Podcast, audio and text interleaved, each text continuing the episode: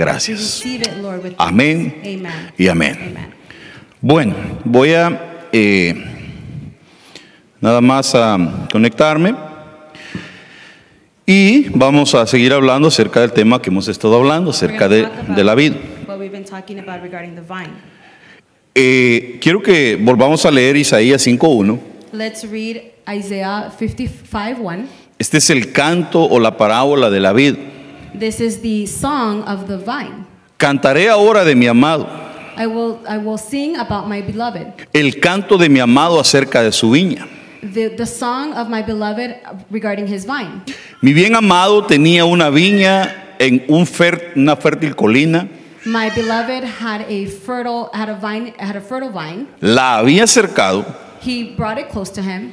Y despedregó y plantó de vides escogidas. and he planted the, the he planted or he looked through the the chosen ones. Había, había edificado en medio de ella una torre. He had built between them. Y había hecho también en ella un lagar. And he put in between them. Y esperaba que diera uvas buenas, and they thought that he he he thought that they would bring good fruits pero dio uvas silvestres. but there were poisonous grapes. Esas uvas silvestres eh, estudiamos Those we talked about those poisonous que eran unas uvas que son venenosas that they were poisonous grapes y que echan un mal olor. and that they give a bad smell. Pero lo que Dios esperaba era un buen fruto. but what God wanted was a good fruit. Ahora quiero que vea por favor el listado de cada una de las cosas que dice la parábola. Let's look at the list that they have about each one. Número uno dice que la, plan- la plantó en una tierra fértil. He planted it in a fertile and fertile Y eso es figura de la iglesia. and that's a figure of the church. Dios te ha plantado en una tierra fértil. God has planted you in Y si alguno de los que está aquí todavía no tiene una iglesia, and if some of you that are here do not have a church, yo te invito hoy, I invite you today. te abro las puertas de esta casa I open the doors to this para que tú puedas decidir so that you can decide y que puedas decir, and that you can say, yo quiero estar en una tierra fértil. I want to be in a fertile in Eso es lo primero que Dios hace con las personas. That's the first thing that God does. Luego dice que la acercó, Then he brought it close. que eso representa la cobertura o anillos de protección. And that represents protection or the or the ring. Dios le dice a Jo- a Job, God says to Job eh, que, eh, el- bueno, realmente es una plática entre el diablo y Dios. It's a conversation between the enemy or the devil. Y el diablo le dice a Dios, lo que pasa que tú le has acercado, And he says, because you have gotten close, has acercado sus bienes, you have gotten close to his finances, ha acercado a sus hijos, su esposa, his, his children, and his y wife, lo ha acercado a él. and you've gotten close to him. Quítale los cercos que le has puesto, Take, take away from him what a ver si no blasfema contra ti, le dice. and see if they're not used. Entonces Dios pone protección. So God puts protection. Aquel que ha sido plantado en una tierra buena, The person who has been planted, el Señor lo cerca. the God, God gets close. Que el Señor te cerque, hermano. May the Lord bring you close. Que el Señor te proteja. May He protect you. Que el Señor proteja a los tuyos. May He protect your people. Y que el Señor proteja todo lo que tú tienes. and may He protect everything that you have. ¿Sabe que Dios hasta quiere proteger tus bienes? Do you know that God also wants to protect your finances? Y luego dice que le quita las piedras, And then it says that He takes away the stones que son toda clase de estorbos. that are things that disturb you. De alguna manera, algunos de los que están aquí, And some of us that are here, costó que llegara a la iglesia, it, it, it took a while for us to get porque here el enemigo no lo dejaba venir. because the enemy wouldn't allow you to come. Siempre pone cosas en tu camino. There was always things in your way. Siempre el diablo no quiere que vengas a la iglesia. The enemy doesn't want you. Pero to cuando Dios dice te llevo, te llevo. But when God says, I take you, I take you. Así como cuando al profeta Ezequiel lo llevaron en la visión y dice que lo agarraron del pelo y lo metieron al templo. Like when the prophet Ezekiel was, was A algunos el Señor así los agarró. he took them just like that. Y ahora aquí está. Dígale que está a su lado, te bendigo y me da gusto verte en la casa de Dios. Entonces, Dios te quiere quitar todo estorbo. Dios quiere quitar todo estorbo de tu vida. He wants to take everything that disturbs you De hecho, va a quitar todos los estorbos de tu In vida. fact, he's going to take away everything. Va, los va a quitar en el nombre de Jesús. Todo lo que no te permite alabar y adorar el nombre del Señor va a ser quitado de tu vida. Porque cuando el Señor se encarga de una planta, Él la riega. Él la cuida y Él la poda. Así que te van a cortar toda rama seca, so cut every, every te van a quitar cualquier plaga que se haya pegado en ti y te van a limpiar para que lleves más fruto. and they're gonna clean it so Porque Dios va a quitar todo estorbo de tu vida. Todo problema que ha llegado a tu vida, Dios se va a encargar de ese problema. Toda life. enfermedad que ha llegado a tu vida y no te deja alabar al Señor, pues lo va a quitar de tu vida. Sea lo que sea, Dios lo va a quitar de tu vida.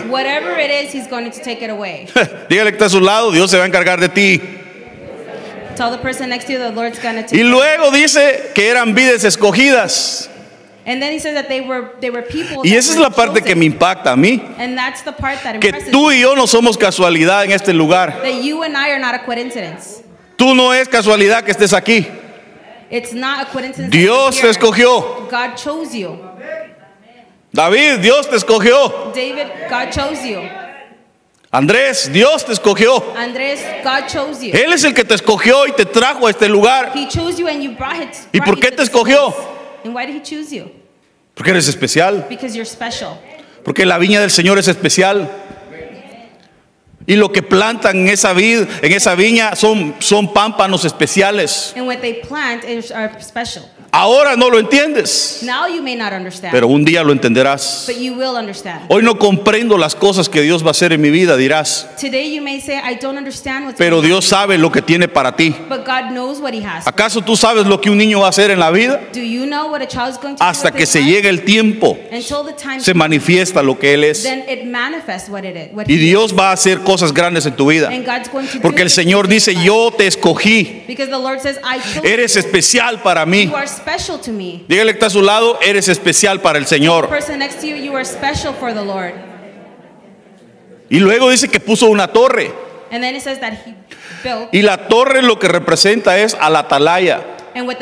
Lo que representa es al pastor, al ministro que te cubre. the minister who Y Dios lo pone para poner una especie de protección sobre tu vida. And the Lord puts that person to Aclaro. Lo que decía la vez pasada yo. What we talked about last time. Hay gente que piensa que el pastor lo pusieron para cuidar de su cuerpo, People think that the pastor's put pero Dios puso al pastor para cuidar de tu alma. But he put him to take care of your soul. Las áreas que el Señor va a sanar a través de un ministro es tu alma. the places that the minister is going to heal is your, in your Yo no fui puesto para, bueno, si te puedo ayudar en algo, gloria a Dios. If I can help you with something, glory Pero realmente mi trabajo es cuidar tu alma. But my job is to La Biblia dice, porque los pastores han de dar cuentas de tu alma, Because dice. the Bible says that the pastors will give. Will give Entonces puede ser que tu padre eh, eh, biológico no hizo un buen papel en tu vida y quizás te ministró mal, quizás te hirió, te hizo daño en algún aspecto,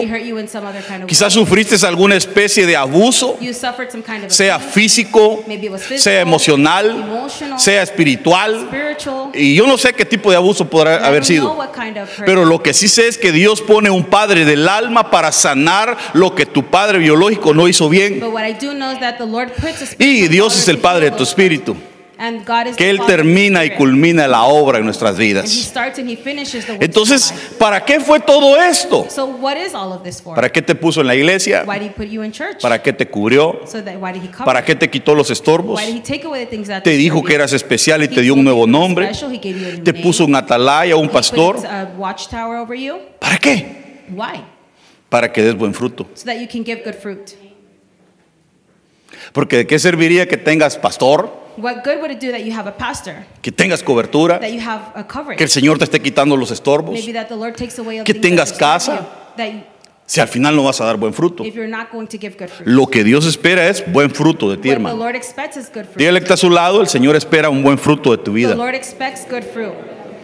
Entonces, dice la palabra del Señor, So the word says que si tú eres una vid, that if you were a vine, porque el Señor Jesús dijo, yo soy la vid verdadera, ¿verdad? because I am the good Por lo tanto, the el cuerpo místico de Cristo tiene que ser una vid verdadera. So the mystic body of the Lord Entonces, be a ¿por qué es tan importante el fruto de una vid? Why is the fruit important? Y ese es el área que quiero tratar ahorita. And that's the part that we're going to talk about. ¿Cuál es la importancia de la vid, del fruto de la vid? What is the importance of the Porque vine? de la vid se saca el vino. Because from the vine is Pero the primero el- la uva es llevada al lagar. But first, it's taking to the. Ahora, el lagar es una especie de una pila, digamos. It's like the winery, Como una swimming pool, pues vaya, como una piscina. Imagínense una piscina like a pool sin agua. without water. Echan la uva adentro They put the grapes y entonces empezaban a pararse en la uva para, para destriparla. and they stand on them or smash them. Y ese, ese representa el proceso de Dios en nuestras and vidas. Van a haber cosas que no te van a gustar. Dios va a empezar a quitar cosas de tu vida. Porque Dios dice, yo voy a sacar un buen vino de este, says, pero tengo que machacarlo. Y entonces hay momentos que sientes que el Señor como que te está apretando, hermano. And you feel like the Lord is squeezing you. ¿Cuántos han sentido alguna vez que el Señor los está apretando? How many of you have felt that way before? Nadie ha sentido eso. No one has felt that before? Que el Señor te empieza como a apretar, hermano. The Lord starts to make tight. Y sientes que te viene una cosa, te viene otra. Y es el proceso de Dios en tu vida. Fíjese que antes de, de hacer un buen vino, lo primero que hay que hacer es procesar la uva. And for a good wine, it's, Entonces, Dios te va a meter en una especie de proceso. So it's a, it's a type of process. Dice la Biblia en 1 de Timoteo 5:23, In 1 Timothy 5.23, ya no bebas agua sola, do not drink only water. sino usa un poco de vino Use a little wine. por causa de tu estómago For the sake of your stomach y de tus frecuentes and enfermedades. your frequent out. Cuando la iglesia da fruto, When the church bears fruit, se va a crear una atmósfera de sanidad. there will be an atmosphere, a spiritual Cuando hay fruto va a haber vino Where there's fruit, there will be y el wine. vino es figura de gozo, And the wine pero is a también figure es of figura de sanidad. happiness. It is also good for healing. Dios quiere traer sanidad en tu The vida. Lord wants to bring healing to your life. Pastor, yo no tengo ningún dolor, Pastor, I don't have pero Dios quiere sanar tu alma. But the Lord wants to heal your Dios quiere sanar tu espíritu. your spirit. La obra que Dios va a hacer en tu vida es hermosa The works that the Lord has for y, y se va a manifestar aún en tu cuerpo. And it's even going to manifest in ¿Sabe usted que hay enfermedades que son producto del alma? Por ejemplo, una persona que se enoja demasiado A person who gets upset all the time puede tener problemas con su bilis, can have problems with, puede tener alta presión he can have um, high blood pressure o también hasta un, un ataque le puede dar un derrame. or some kind of um, attack or seizure. Y el problema fue el alma. And the problem was his soul. Hay gente que le duele mucho la cabeza y todo es producto de algo que tienen en el alma. Tal vez es falta de perdón. It's a product of their soul, maybe. O sea, hay muchas enfermedades que se te van a quitar cuando el Señor sane tu alma. And it's not going to be healed until the Lord heals Hay your gente soul. que no puede dormir There's people who can't y el sleep, problema es en el alma. and the problem is in their souls. Fíjate cómo está conectado el cuerpo con el alma y el espíritu. So we see how everything Entonces Dios quiere sanarte en todas las áreas. The Lord wants to heal you Dígale in por all favor que está a areas. su lado, hermano, Dios te va a sanar en todas Tell las person áreas. next to you dígale. that He's going to heal every area. Ahora, vemos que el vino sirve para sanar entonces. Cuando hay una vid que da fruto, cuando hay una iglesia que da fruto, se va a manifestar una atmósfera de sanidad. Zacarías healing. 9:17 dice, In Zechariah 9:17. pues cuánta es su gracia y cuánta su hermosura. For how great is His goodness and how great is His Oiga, el trigo hará florecer a los The jóvenes grain shall make the young men flourish, y el vino nuevo a las and the vírgenes. new wine to the young women. Vemos un trabajo entre el trigo y el vino We see the grain que hace que sea nuevo, que hace un- trae un florecer. that brings a flourish. ¿Usted cree que es casualidad que eh, un- tengamos un montón de jóvenes? Do you think that it's a coincidence that we have a bunch of youth? Ayer habían más jóvenes que adultos. Yesterday there was more. ¿Dónde están los jóvenes? Where are the youth? Dormidos. No. A ver, pónganse de pie los jóvenes para que vean que no están dormidos. ¿Cómo que van a estar? Miren, miren. Allá nos faltan más. Ahí están, ¿ve? Allá hay más. Pónganse de pie los jóvenes, por favor. Ah, Aileen, Edward. Dice que, siéntense, mm, tan lindos que son los jóvenes. Me recuerdo cuando yo estaba más joven. Más joven. Dice que van a florecer, It says that they will flourish. van a florecer. They will flourish. El vino espiritual, el gozo del Señor hace florecer a los The jóvenes. spiritual wine, the, Necesitamos como iglesia dar fruto. When the church bears fruit. Entonces la iglesia que da fruto florece So the church that bears fruit grows. y va teniendo una simiente nueva o una generación tras de ellos. and there's a generation that comes Es triste ver las iglesias anglosajonas There's a, a lot of, que ellos fueron los primeros en llevar el evangelio a muchas partes del mundo. that they were the first to take the- Estados Unidos era una, eh, era una nación misionera. the United States was a Ellos llevaban a. Centroamérica, Suramérica, muchos lugares el evangelio. And they brought the word. Y llevaban eh, películas cristianas, evangelizaban. ¿Y sabe qué pasó? Las iglesias cristianas anglosajonas The churches, se quedaron solo con los viejos they only stayed with the y perdieron a toda su generación de jóvenes. and they lost the generation. Y cuando usted va a una iglesia, a la mayoría de las iglesias anglosajonas, de las que son de las antiguas, when you go to the old usted ve que solo ve puro algodoncito. and you see a lot of older people. Claro, hay, hay iglesias que son emergentes y hay nuevas cuestiones que están saliendo. There's new kinds of churches that are coming out. Pero cuando hablamos de la iglesia tradicional, de la, aquella iglesia que era la, la iglesia evangelística, se, se perdió. When we talk about the traditional Los templos los están vendiendo y los están botando. They're getting rid of them. Ya no pudieron trasladar eh, la estafeta a sus hijos They could not give. porque no dieron ese fruto que tenían que dar realmente. They couldn't give to Pero the cuando church. una iglesia da fruto, va a haber respuesta, va a florecer.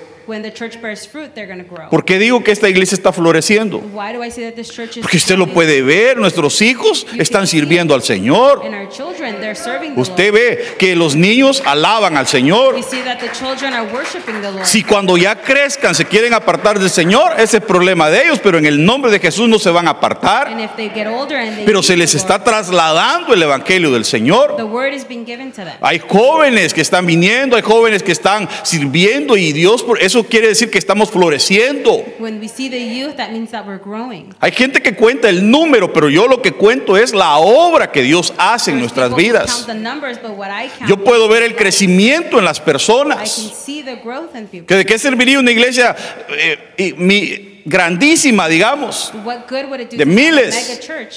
Si la gente no es cambiada ni transformada? Si solo es como una especie de club. Pero yo veo que el, Señor va dando una estatura a cada uno. La palabra va haciendo el efecto en tu vida porque es una iglesia que florece. Por favor, veamos otro versículo. Dice Proverbios 31:6, in Proverbs 31. dad bebida fuerte al que está pereciendo Give a strong uh, drink to the person who is, y vino a los amargados de alma. and the wine to those who Aquí no dice, mire, saquen una botella de tequila para el que está amargado. And I'm not saying take out a, a Aquí lo que está hablando es el vino del Espíritu Santo. Cuando en una iglesia hay un avivamiento, hay un fruto, va a haber también una sanidad para los amargados. When the church is having a Diga, diga conmigo, fuera toda amargura.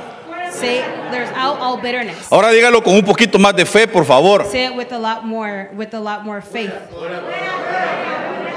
Es que- ¿Cómo se ve una persona amarga?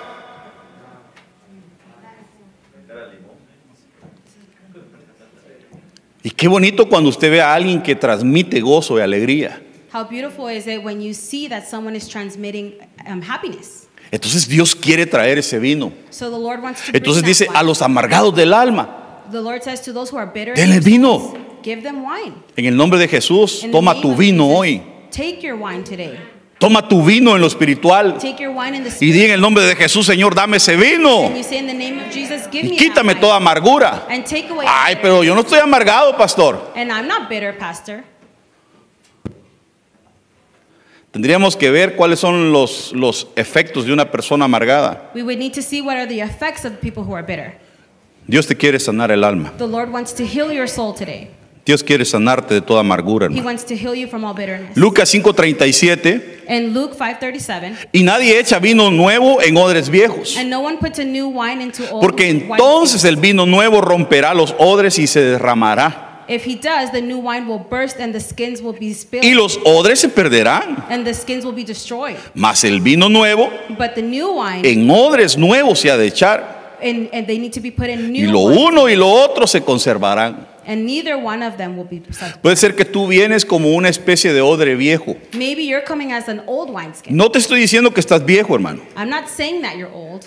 Yo te estoy diciendo que vienes como un odre viejo, I'm saying that you're coming as en el cual pusieron muchas cosas. in which a lot of things were put in there. A algunos les metieron una religión Some were given religion. y vienen con una mentalidad de yo soy de tal religión y a mí nadie me va a And cambiar. they have the mentality that Y Dios tiene algo nuevo para tu but vida, the Lord has something pero Dios no lo puede poner en tu vida porque te vas a romper. But God cannot give it to your Entonces life. Dios te tiene que transformar en un odre nuevo. So the Lord needs to transform you in a new. A ver, dígale que está a su lado, Dios te va a transformar en un odre nuevo.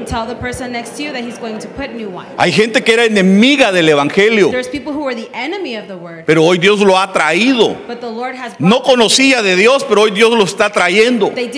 Y Dios se está transformando en un odre nuevo para poder poner en ti el vino nuevo que Dios tiene. Porque si no te puedes romper. Entonces, vino nuevo, odre nuevo. Que se rompa todo odre viejo. That all old wine skin can be broken. Por ejemplo, un odre al cual le pusieron veneno, Maybe in one that poison was put in el there. Señor lo tiene que quebrar. The Lord needs to break it. Porque no se le puede echar vino porque se va a envenenar el vino. Because we can't put new wine because it will also be poisoned. Entonces hay gente que la envenenaron. So there's people who were Y hoy poisoned. Dios te va a quitar todo veneno de tu vida. And the Lord is going to take away all Todo aquello que te habían ministrado otros. Anything that was Siempre hay gente que tiene boca de serpiente. Because people have the mouth. Siempre hay gente que se te acerca y te dice, no, eso de ir a la iglesia. That of going to church. Yo no voy a la iglesia porque ahí puros hipócritas I don't go van. to church because they're a bunch of hypocrites. Son serpientes. They're snakes. Y, y eso ha dañado a muchos y por eso no vienen a la And iglesia. that has hurt a lot of people and that's why they don't come to church. Hay otros que dicen, no, yo soy, yo soy católico. People say, I'm Catholic. Mi abuela era My católica. grandmother was Catholic. Mi mamá era católica. My mom was Y yo Catholic. también soy católico. I am also Y Catholic. ni a la iglesia va. And they don't even go to church. Solo le metieron algo y ni siquiera sabe realmente. Y yo le pregunto, ¿y qué significa ser católico? And what does it mean? I asked them, what does it mean to be No Catholic? sé, dicen. I don't know. No saben qué, significa la palabra católico. They don't know what the word Catholic means. ¿Algunos saben lo que significa la palabra cristiano? Does someone know what the word Christian means? Porque como cristianos también podemos estar en el mismo error As Christians, we y estar diciendo, yo soy cristiano. You can say, I am Y Christian. ni siquiera sabe qué es ser cristiano. And they don't even know what it is to be Christian. ¿Cuántos cristianos hay aquí? How many Christians are there here today? Ah. ¿Qué significa? What does it mean? Seguidores de Cristo. People who follow Christ.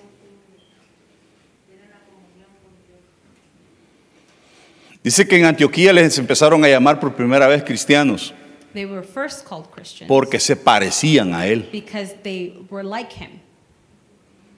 O sea que nosotros tenemos que ser una especie de Cristos pequeños. So we need to be a type of small, of small Christ. Entonces Dios te quiere convertir en un odre nuevo. So the Lord wants to make you and give you. Que Señor trate en nuestras vidas, hermano. May the Lord help us. Miren lo que dice Juan 15.1. In John 15:1, Y aquí se pone un poco interesante la cosa. this is interesting Porque el Señor dice, yo soy la vid verdadera. because the Lord says, I am the true Si. Él dice, yo soy la vid verdadera, I am the true vine. tienen que haber vides falsas. That means that there needs there is fake vines. Entonces hay gente que cree que tiene la verdadera felicidad. People think that they have the real happiness. Oh, soy feliz, dicen ellos. Yo Oh, no I'm necesito a happy. Dios para I ser don't need feliz. God to be happy is what they say. ¿Y qué le hace feliz? And what makes them happy? ¿El dinero? Money? Hay gente que cuando tiene dinero se siente feliz. There's people when they have money, they feel happy. Ah, se hizo en su trabajo, agarró un buen cheque y mire, They did hasta their work and they have a they le got hace, their check. hoy sí, guys, a la familia, ¿verdad? Get ready, Listo. alístense en Spanish. Everybody get ready, Todos alístense. we're going to the Mexican Mall. Vamos a la pulga. Ah, porque tiene dinero. because they have money. Y cuando no hay dinero, And when there's no money, en la casa se oye como que fuera allá Irak. it sounds like in their home like if they're in Iraq. Sí, que hay que pagar los biles y que no sé qué, y no sé cómo le vas a hacer. Mira, el niño llora de la leche y... There's a bunch of complaining. O sea que cuando no hay dinero no hay felicidad. So when there's no money, there's no happiness. Cuando tú tienes, hay, hay felicidades que son falsas. There are fake happiness. Se siente feliz porque está joven y fuerte. They feel like they're happy because they're young and strong. ¿Y qué cuando esté viejo? And what about when they're old? ¿Se le va a acabar la felicidad? Is their happiness going to be O dice, me voy a casar porque cuando me case voy a ser feliz. Or I'm going to get married because when I'm married, I'm going to be happy. Wrong. Mal. Casarse no da felicidad. Being happy does not give happiness. Casarse lo que da son más problemas. Being married causes more problems. Sí. Antes el hombre estaba soltero Before he was, y salía donde quería, and he would go wherever he wanted. comía lo que quería, He ate what he wanted. se gastaba su dinero en lo que He quería. spent his money the way he wanted. Ahora que se casó, But now that he's married, come lo que le dan. he eats what, he's given. Tiene que pagar la renta, He has to pay the rent. porque ni modo que va a andar viviendo de arrimado y con esposa. He's No, estaba solo donde quiera, dormir donde el amigo, donde sea. When he was alone, he Pero ya casado. But now that he's Y con niños peor. and with kids, even worse. Y luego que son de un país y él de otro y no se acomodan. And they're from different countries. Su and they can't get cultura, su hablar, todo es diferente. Their way they speak, the culture, everything's different. Pero esos problemas pasan, se superan. El matrimonio se puede perfeccionar. Um, Pero realmente casarse no es la alegría que Dios quiere darte. it's not the happiness that Ni tener hijos, Ni el dinero. Dios da una felicidad que es verdadera. Por eso Jesús dice, yo soy la vid verdadera. Entonces vemos que hay vides que son falsas. So we see that there's Y mire lo que dice en este versículo. In this verse, Nosotros somos como una vid que trajiste de Egipto. Y para plantarnos en esta tierra echaste fuera a las naciones. drove cómo decía el pueblo de Israel, somos como vides traídas de Egipto. Y muchos de nosotros fuimos traídos de Egipto. Y Dios está limpiando nuestra vida. Nos está quitando las costumbres de Egipto. Amén, gloria a Dios. Hay gente que dice, no, yo no voy a la iglesia hasta que esté listo.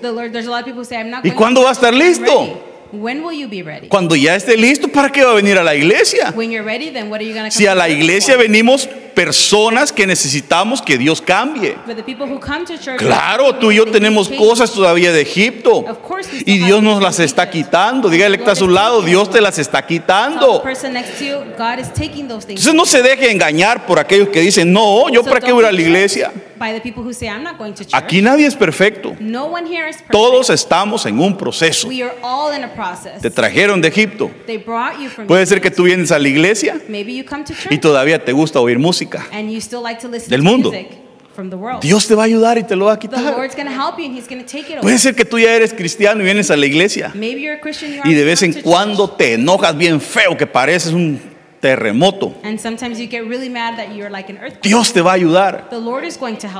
Oiga lo que le estoy diciendo, Dios te va a ayudar. You. Quizás de vez en cuando te dan ganas de echarte un tu don Julio. Maybe sometimes you have the need to take a Sigue viniendo a la iglesia. keep coming to church. Dios te va a ayudar. The Lord is going to help you. Porque el problema es que hay gente que falla There's people who who fail y lo que dices ya no voy a ir a la iglesia mejor. say I'm not going to church anymore. Eso es lo peor que puedes hacer. That's the worst that you can do. Aquí nadie te está acusando. No one here is going to Tampoco no te estoy contemplando el pecado. I'm not telling you that Te estoy diciendo que Dios te va a ayudar. What I'm telling you is that O sea, te lo va a quitar. He's going to take it away. No has podido, pero te lo va a quitar. You haven't been able to. Dios you te va a ayudar, pero sigue viniendo a la iglesia. coming to church. Dígale está a su lado, hermano, sigue viniendo. person next to you, keep coming. Yo no sé cuál es tu I problema. don't know what your problem is. Yo no sé si puedes estar metido en drogas y estás viniendo a la I iglesia. don't know that if you're in Yo no sé si tu problema pueden ser las or your mujeres. problem is women. Yo no sé cuál es tu problema. Dios sí lo conoce. I don't know your problem. Pero but yo the sí Lord sé que does. si tú sigues avanzando, But what I do know is if you Dios keep se va a going, encargar de the Lord is perfeccionarte. going to take control no and importa que hayas perfect you. venido de Egipto, And he, br- he's going to take you out of Egypt. Dios te va a quitar todas esas The costumbres. Lord is going to take away all of those El pueblo de Israel 40 años fue por el The desierto people of Israel were through the des- in the desert for 40 years. y por 40 años llevaban un Dios escondido. And for 40 years, they had a hidden God. Fíjese. A pesar de todos los milagros que hizo Dios, Even throughout all the miracles ellos traían esa costumbre de la idolatría They had that custom, y llevaban un Dios escondido que se llamaba Moloch. and they had a hidden God that was named Moloch. Tremendo, hermanos. Porque el- todo el tiempo de ser cristiano no te cambia. Because all the time as a Christian Realmente lo que te cambia es cuando tú tienes una relación verdadera con Dios. What changes is when you have a true Es tiempo de que nos metamos con Dios, hermanos. It's time for us to connect with Him. Yo no cambio, I don't change. la iglesia no cambia. The church doesn't change. Quien te cambia es Dios. Who changes you is the Lord. Entonces no pongas tu mirada en mí, So don't put your, your no pongas tu mirada en la iglesia, or in the church no pongas tu mirada en tu hermano, or in your brother, pon la mirada en Dios. but in the but in God. Porque yo fallo, because I fail. la iglesia falla, The church fails. tu hermano falla, Your brother fails. pero Dios no falla. but God does not fail. Dele un aplauso al Señor. Give the Lord a round of applause. Salmos 80 dice, In Psalms 80, Dios del universo, God of the universe, ¿por qué dejaste tu vida sin, sin tu protección? why then have you broken down its walls? Todos nuestros enemigos pasan y nos hacen daño, And all of our enemies will come. nos devoran como fieras. They will bear, bear us like. Deja ya de castigarnos. And is that your way of Asómate desde el cielo come closer y muéstranos tu cariño. and show us, Lord? Hermano, cuando hay una, una persona sin protección, When there's a person that doesn't have protection, eh, es feo. it's ugly. Al buen samaritano lo primero que hicieron los ladrones antes de robarle es que lo, le quitaron sus vestidos, dice.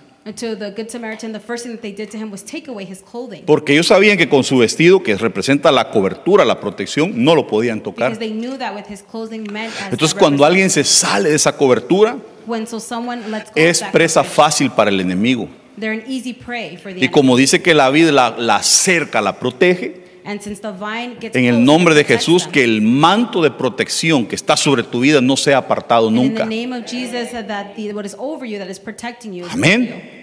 Entonces dice, muéstranos tu cariño. So he says, show us, Lord, who you Hay are. gente que ha sentido que Dios como que se ha alejado de ellos. people who have felt that the Lord ¿No será que te has vuelto altivo? Porque, por ejemplo, la Biblia dice que Dios ve de lejos al altivo. Y tú dices, yo siento lejano a. Dios. ¿No será que te has vuelto altivo? Could it be that you ¿No será que tus actitudes han cambiado para con Dios? and that your way of being has changed with God? Pero Dios se quiere acercar. But the Lord wants to get close. Dios te quiere mostrar su cariño. ¿Cuántos quieren el amor de Dios en sus vidas? Ay, hermano, no hay nada más rico que el amor de Dios. There is nothing more beautiful than the love of God.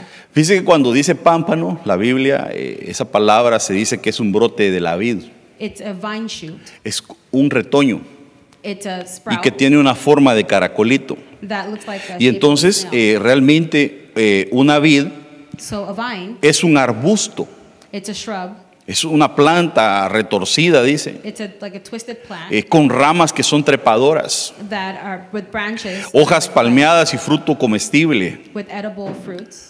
Tremendo, hermanos, porque nosotros somos una especie de retoño. Y la Biblia dice que la, la- la- aquella rama original fue cortada y nosotros que no éramos dignos nos injertaron. ¿Qué significa eso? What does that mean? Que a los suyos vino That for them he went. y como los suyos no le recibieron, and since they do not a nosotros, to us, los que no éramos dignos, the people who were not nos dieron la potestad de ser llamados hijos de Dios. gave us the authority to be called children Gloria a Dios, hermanos. El pueblo de Israel es un pueblo especial y Dios los bendiga. Pero tú y yo no somos pueblos, somos hijos de Dios. No éramos dignos, pero nos hicieron dignos. Nos escogieron, hermano. we were chosen. Mire lo que dice la palabra del Señor. Porque la vid de ellos es de la vid de Sodoma for the vine comes from the vine of Sodom, y de los campos de or Gomorra. from the fields of Gomorrah. Sus uvas son uvas Their grapes venenosas. are grapes of poison. Sus racimos amargos. Their clusters are bitter. Su vino es veneno de serpientes y ponzoña mortal de and the cobras. cruel venom of asp. Ah, no, hermano, cuando en una vid, cuando en una iglesia se produce veneno, poison cuando ahí se ministran cosas que son de Sodoma y de Gomorra. when things that are Hermano, de ahí hay que salir corriendo. we have to go running Porque lo que se aproxima es fuego. because what's coming is fire. Porque a Sodoma y a Gomorra los quemaron. Y aquí dice que su vid es de- como de Sodoma y de Gomorra. That's what it says that it's just like Pero mire el fruto. But look at the fruit. Dice que son uvas amargas, uvas venenosas. That they're poison and bitter. Y que es como un veneno de serpiente. Hermano, que el Señor saque todo veneno. May the Lord take out all poison. Hay gente que como está envenenada quiere envenenar a otros. There's people when they're poisoned, they want to poison El amargado siempre quiere amargar a otros. The people who are bitter want to make other people bitter. ¿Sabía usted eso? Did you know that? El que está envenenado quiere envenenar a otros. The person who is poisoned want to, wants to poison others. Él es el que está enojado, el que ya no está a gusto en la iglesia He's upset and he's not comfortable in the church anymore. y no quiere arreglar las cosas. And he doesn't want to make ¿Y qué hace? So what does he do? Ah, sí, que yo no estoy de acuerdo. Mira, hermano, vieras lo que me han dicho, que injusticia. They start talking Quiere bad, envenenar a otro. and they want to poison others. Así es el diablo. That's how the enemy works. Como es una serpiente venenosa, As, a poison envenenó a, a Adán y a su mujer. para hacerlos caer. Que el Señor te guarde de todo veneno. Cuando tú sientas que alguien está hablándote venenosamente, aléjate de, esa serpiente. Te iba a decir yo, "Ah, no, pero aléjate de ese hermano, porque te puede envenenar. Because they can poison you. Acércate a aquel que te hable del gozo del Señor. Get close to the person Acércate y a- júntate con aquellos que te hablen siempre de las grandezas que Dios hace. Aquel que te invita a la iglesia, aquel que te invita a The orar. person that invites you to pray, that brings you Ese tiene el gozo del Señor. That person has the Acércate a esa persona, te va a llevar a bien. Entonces hay vidas que son de. Sodoma, Because there's lives that que te van a ministrar cosas que son de Sodoma. and they're going to minister you. to Dice jueces 9:13, In Judges 9:13. pero la vid le respondió, ¿he de dejar mi mosto que alegra a Dios y a los hombres shall I leave my wine that cheers God para ir a ondear sobre los árboles? Entonces la vid tiene que alegrar a Dios. So we need to make God happy. Nosotros tenemos que alegrar a We need Dios. to make God happy. Yo quiero alegrar a Dios. Deberíamos de estudiar en la Biblia qué cosas alegran el corazón de We should Dios. study what makes God happy. Yo creo que la obediencia alegra al Señor. I think that obedience makes God happy. Tu comportamiento alegra a Dios. The way that you are mm, uh, makes God Que el happy. Señor nos ayude para alegrarlo, hermano. May the Lord help us. To ¿Cómo se ha de sentir el Señor cuando alguien hace lo que a Él le agrada y se alegra, hermano? When we see someone Yo, yo no me puedo imaginar al Señor alegre. I can imagine how the Lord gets happy, ¿Cómo se ha de poner? how he may react. Dice Salmo 128.3. In Psalms 128:3, Híjole, mire este. let's look at this one. Tu mujer será como una fecunda vid Your wife will be like a faithful en el interior de tu casa. within your house. Y tus hijos como plantas de olivo alrededor de tu mesa. Your children will be like the olive shoots around your table. Ah, hermano, cuando la mujer da una estatura de vid. When the woman gives the of wine, Porque la vida es gozo, es alegría, ¿no? because the wine is happiness, right? Ahora yo pregunto, ¿cómo serán las mujeres en su casa? I ask, how are the women in their homes? Cuando una mujer da estatura de vid, When the woman gives the statute of wine, es una mujer que busca no pelear. it's a woman who looks to not fight. Pero ¿qué pasa con aquella que es, es la mujer que busca el pleito? But what happens with the woman who looks to fight? Que es la que provoca los pleitos en la casa. That she provokes the arguments in the home. ¿Usted no cree que hay mujeres que le gusta provocar el pleito ahí- ahí Sí. en su casa? Do you think that there's women that pro- like to provoke arguments in their home? Y ahí se pone, pegame, pegame, le dice el marido. And they tell the husband, hit me. En lugar de ser una mujer virtuosa. Instead of being a virtuous woman. Fíjese que la mujer será fecunda vida en el interior de tu casa, It dice. says that the woman will be a faithful vine in Mujeres, your home. Que el Señor las haga crecer y dar la estatura de una vida. Lord allow you to grow and be the statute of wine. Qué lindo cuando la mujer, el, el hombre quiere pelear y ella, calmate, mira, tranquilo, no pasa nada. is it when the man wants to fight and she calms him down? Porque al hombre la mujer es la que lo pone quieto. Because for the man, the woman is the person who calms him down. Si la, una, dicen que detrás de un gran hombre Behind a good man hay una gran mujer. is a great woman. Solo el hermano Pedro lo creo. ¿eh? Detrás de un gran hombre hay una gran mujer. Behind a good man is a great woman. Detrás de un gran hombre de Dios hay una gran mujer de Dios. And behind a good man of God, there's a great woman of God. Cuando uno llega a esos hogares, hermano, y se siente una paz. When they go home and they feel peace. Hay, hay- hay casas donde yo voy que me, yo no me quiero venir. There's homes where I go where I don't Se leave. siente calidad estar ahí, hermano. It feels good to be there. Los niños son bien The educaditos, kids are well mannered. lo atienden bien a uno, They treat you well. se siente esa paz. You feel the Y peace. hay otros lugares, hermano, que uno entra y ya se quiere ir. There's places where you go and you just want to leave already. Que el Señor traiga ese gozo sobre tu casa, pero especialmente sobre las mujeres. Que te vuelvas una vid que produce gozo en tu casa, en tu hogar. Que se vaya toda amargura. Entonces, dice, la higuera ha madurado sus higos. And it says that the smell will be lifted. Las vides en flor han esparcido su fragancia. And that the, that the, will give forth a good Levántate, amada mía, It says, uh, hermosa mía, y ven conmigo. and come with my Está hablando del arrebatamiento de la It's iglesia. La iglesia tiene que ser arrebatada en una, en una etapa donde dio fruto y dio olor. The church w- should be taken when we have given a fragrance. And Yo no sé si usted ha ido alguna vez a algún lugar donde hay mucha fruta de algún tipo y se siente el olor de la fruta. And when you have a fruit and it, you smell the fragrance of the fruit. O, o no sé si tal vez algún lugar donde hay muchos árboles como de eucalipto, digamos. Or where there's a lot Que se siente aquel aroma, hermano. that you can smell the, the fragrance.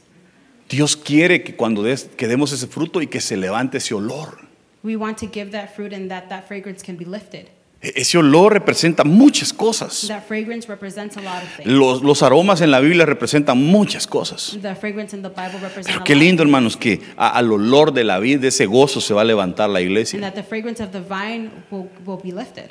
Cuando en una iglesia hay, hay ese tipo de fruto, hermano, desde que uno entra, When, when in the church there is that fragrance, and when we come hasta in, siente que como que los pelitos se le paran, hermano. you feel like your hairs are standing up. Se siente la presencia de You Dios. feel the presence of God. Se siente el amor de la You gente. feel the love of the people. Que así se vuelva esta casa, hermano. That this home may Así, a- bien rica cuando la gente entra, hermano, se sienta en su casa. That when people come here, they feel at home. Pero mire, fíjese que la vid se puede enfermar. But we see that a vine can get sick. Dice, se perdió el vino, It says that the wine enfermó la vid, and it, it made sick gimieron vine. todos los que eran alegres de corazón. All those who were Fíjese, los que eran alegres de corazón se pusieron a llorar. Y dice que se, se enfermó la vid. because the vine was Hermano, que el. Señor guarde tu corazón, que el Señor guarde tu alma. En el nombre de Jesús. Eh, eso sería otro tema interesante, ver todas las enfermedades que le pueden dar a una vid. Jeremías 2.21, In Jeremiah 2:21, te planté de vida escogida, I planted you simiente verdadera toda ella. a pure seed. ¿Cómo pues te me has vuelto sarmiento de vida extraña? How then have you turned Se volvió una vida extraña. Era una vid que el Señor la había escogido, la había had chosen. cercado, He had brought it le puso su torre, su atalaya, la puso en una buena tierra, la cuidó. Y luego se vuelve extraña. Hermano, ¿cuántos no se alejan de los caminos del Señor? ¿Cuántos no se vuelven atrás y le dan la espalda a aquel que los salvó? And how many do not give their backs to the person who saved them? Que el Señor te mantenga firme May the avanzando Lord keep you y que firm. puedas decir como el apóstol dijo, he peleado la batalla, Paul said that I have fought he the corrido mi. I carrera, have ran the race. lo logré. I did it. Solo espero que me venga a llevar el I just Señor, wait for the Lord to partake me. Que puedas terminar tu carrera That con you gozo. can finish your career with, with happiness. Es triste ver gente que se quedó, hermano. There's, it's sad to see people who stayed behind. Hay gente que estaba tan metida en Señor There was people who were so que tenían hasta Lord privilegios. that they even had privileges. Y ahora por And causa now- del, del tiempo que estuvo fuera de este templo, porque la iglesia nunca se cerró, Because of the time that they were away from this, from this church, ahora están alejados del Señor. Le dieron la espalda, se volvieron vides extrañas. Que el Señor nos guarde, hermano. May the Lord keep us. Que el Señor guarde nuestros pies para no caer. Dice Juan falling. 15:2, In John 15:2, todo pámpano que en mí no lleva fruto, lo quitará. Y todo aquel que lleva fruto, lo limpiará he will clean it para que lleve más fruto. so that he can give more fruit. Ya vosotros estáis limpios por la palabra que os he hablado. And the others have been given already the fruit from what I have Fíjese, spoken. pero dice que todo pámpano fuera de él no lleva fruto. But every branch that away from Y, mire lo que dice, fruit. permanezcan en mí It says, Keep stay in me, y yo en vosotros. and I in you. Como el pampa no puede llevar fruto por sí mismo Because the branch cannot bear si fruit no by permanece en itself la vid, unless it stays así in the vine. tampoco vosotros si no permanecéis en Neither mí. you can unless you abide in me. Usted y yo fuera del Señor no somos nada. You and I without the Lord are nothing. Usted y yo sin el Señor no somos nada. You and I without the Lord are nothing. Pero en el Señor somos más que vencedores. but in the Lord, we Entonces are no podemos llevar fruto por nosotros And mismos. we cannot bear fruit for ourselves. Dios es el que te va a hacer que des ese fruto glorioso. Pero dice que te va a limpiar. Y Jesús les dice, ustedes ya están limpios por la palabra. Una de las cosas que te va a limpiar es la palabra de Dios. Cada vez que tú oyes la palabra del Señor, Dios te habla. Y te limpia. ¿Cuántos se quieren limpiar? Yo necesito limpiarme. I need to be clean. Todos necesitamos limpiarnos. que el Señor siga hablando por medio de su palabra. Voy terminando. La vid tiene gozo. Oiga, soporta la poda. It supports pruning. Porque alguien dirá, yo no aguanto es lo que me está pasando en mi vida. Tranquilo, vas a aguantar. Saying, La "I Biblia dice, no hay prueba, no hay circunstancia tan grave que te venga a tu vida que no puedas soportar. The- he says there's nothing that Dios dice que no va a dejar que, que te llegue algo que no puedas soportar. Lo vas a pasar. You're going to get through it. Yo no sé qué estás pasando en tu vida, pero lo vas a poder pasar con Dios. Dios está obrando en tu vida. The Lord is working in Yo you. no sé si esa circunstancia que te llegó sirvió para que te acercaras al Señor. Si así fue, gloria a Dios, valió la pena. Porque antes no querías del Señor. Because before you didn't Y esa circunstancia difícil hizo que te acercaras al Señor. Hubo fruto. Gloria a Dios, lo vas a soportar. Vas a pasar la tormenta. Y entonces vas a producir frutos. and then you will produce fruit. Y vas a permanecer en el Señor. And you will stay Entonces, una vid permanece en el Señor. Aquel que se alejó del Señor Lord. no era vid. Porque la vid permanece en el Señor. Así de que el Señor nos tiene que ayudar. Dígale que está a su lado, Dios nos tiene que ayudar. Dígale. ¿Quiere que oremos? Póngase de pie entonces. Voy a bendecirlo. I want to bless you. Y que el Señor sea el que se encargue de nuestras vidas. And may hermano. the Lord be the person that takes our lives.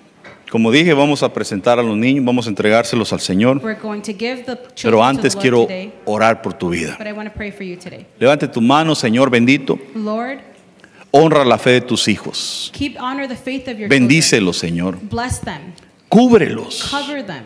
Rodéalos. Or surround them. Que nada los pueda tocar. That nothing can touch them. Que nada, Señor, pueda afectar su fe. That nothing can affect their faith. Guarda sus bienes. Keep their finances. Guarda su familia. Y guarda sus vidas, Señor. their lives. En el nombre de Cristo In the name of Jesús. Jesus. Rodéalos con lazos de amores. Surround them with, with ropes of love. En el nombre de In Jesús. the name of Jesus. Que el Señor te guarde y te bendiga, hermano. Que mantenga tus pies sobre la roca. Que te puedas stone, mantener firme. That you can stand strong. Que aunque caigan mil o diez mil a tu diestra, a ti no lleguen. thou- 10,000 En el nombre de Jesús. Que tu fe sea firme. Y que cada día puedas crecer más. Y que la carrera que has comenzado la puedas terminar con gozo. Es cierto. En este momento quizás no entiendes mucho de las cosas de Dios. No importa. Sigue adelante. Sigue viniendo. La obra la va a hacer Dios. Cuando menos sientas, ya no serás el mismo. You will not be Tu manera de pensar va a cambiar. The way you think Tu manera de hablar va a cambiar.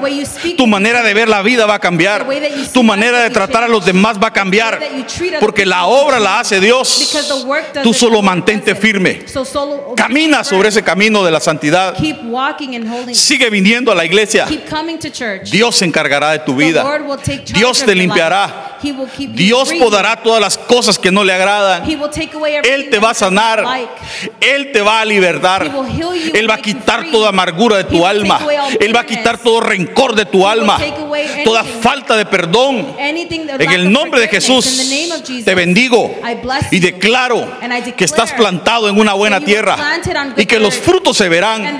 Aquellos que se han burlado de ti serán avergonzados cuando vean la obra que Dios ha hecho en tu vida. Aquellos que te despreciaron, aquellos que se rieron de ti, van a quedar avergonzados tus enemigos, dice el Señor, porque yo te escogí. Porque yo te llamé, dice el Señor, y yo te voy a sostener. Con mi brazo de justicia te sostendré. Con mi brazo de justicia te sostendré, dice el Señor. Solo no te apartes. No veas atrás, dice el Señor. Pon tu mano en el arado y avanza. Yo te llamé para trabajar, dice el you Señor. Yo llamé a tu alma, a tu espíritu y a tu cuerpo, porque voy a hacer una obra. Solo avanza, dice el Señor. Pon tu mirada en mí. Put your, your look in me. Pon tu mirada en mí. Keep looking at Porque me. yo no te voy a fallar. And I will not fail you. Aunque tu padre te haya abandonado, your father may have aunque tu madre te haya abandonado, your mother have abandoned aunque los tuyos te hayan abandonado, yo nunca you. te abandonaré, dice el never Señor. abandon Yo soy the el que te recoge, yo who soy el que te levanta, yo soy el you. que te abraza, yo who soy el que te cambia. Mi hijo eres tú, dice el You Señor. are my child, says the Lord. Te he dado herencia, Te he dado herencia, dice el Señor. Y nadie te podrá arrebatar de mis manos. Te bendigo en el nombre de Jesús y declaro que la obra que Dios ha comenzado en tu vida, Dios la terminará. Dios la terminará. Dios la terminará. En el nombre de Jesús. Gracias Padre. Thank you, Father. Gracias Hijo. Thank you, Son. Gracias Espíritu Santo. Amén. Amén. Y amén. Dele un fuerte aplauso al Señor. Gloria a Dios. Bueno, vamos a entregar a los niños.